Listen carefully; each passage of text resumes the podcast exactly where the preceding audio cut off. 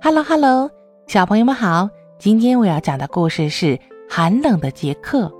秋去冬来，稻草人杰克一直在田野里站着，不管是刮风还是下雨，杰克都没有移动过半步。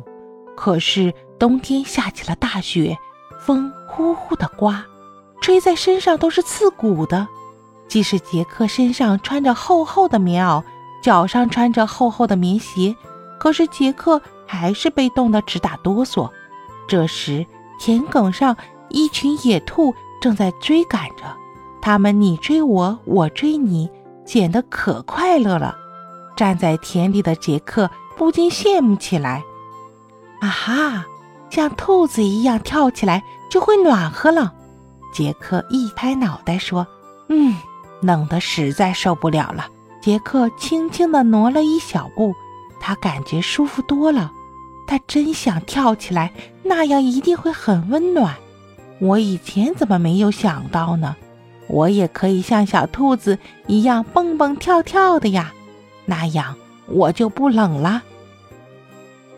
哦，杰克先生，你的棉鞋可真暖和，谢谢你。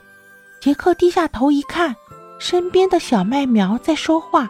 他们把他的棉鞋当枕头，这这不是你们的枕头，这是我的鞋子，我还要跳。杰克还没有说完，小麦苗们就睡着了。要是我跳起来，一定会把他们踩扁的。希望他们快点醒过来。杰克一动不动地站在原野上，远处黄狗兄弟在翻跟头，咕噜咕噜从这边滚来。咕噜咕噜，又滚到那边去。它们一定很暖和。杰克仿佛看到了黄狗，吐着舌头说：“好热呀！”杰克，杰克，你可以像他们那样，多有趣啊！不管了，冷的受不了。杰克搓搓手，决定要滚动，得先做做准备运动。杰克轻轻地扭扭腰，踢踢腿，一、二、三、四，二三四，嘿，杰克，太好了，让我背靠着你的背休息一会儿。我走了很多路了。旅行的熊把背包挂在杰克的肩膀上，靠着杰克的背休息了。就休息一会儿啊！我实在太冷了，我要滚动取暖呢。还没说完，熊就呼噜呼噜了。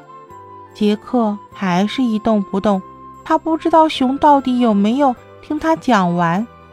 黄狗兄弟咕噜咕噜滚到原野那头去了。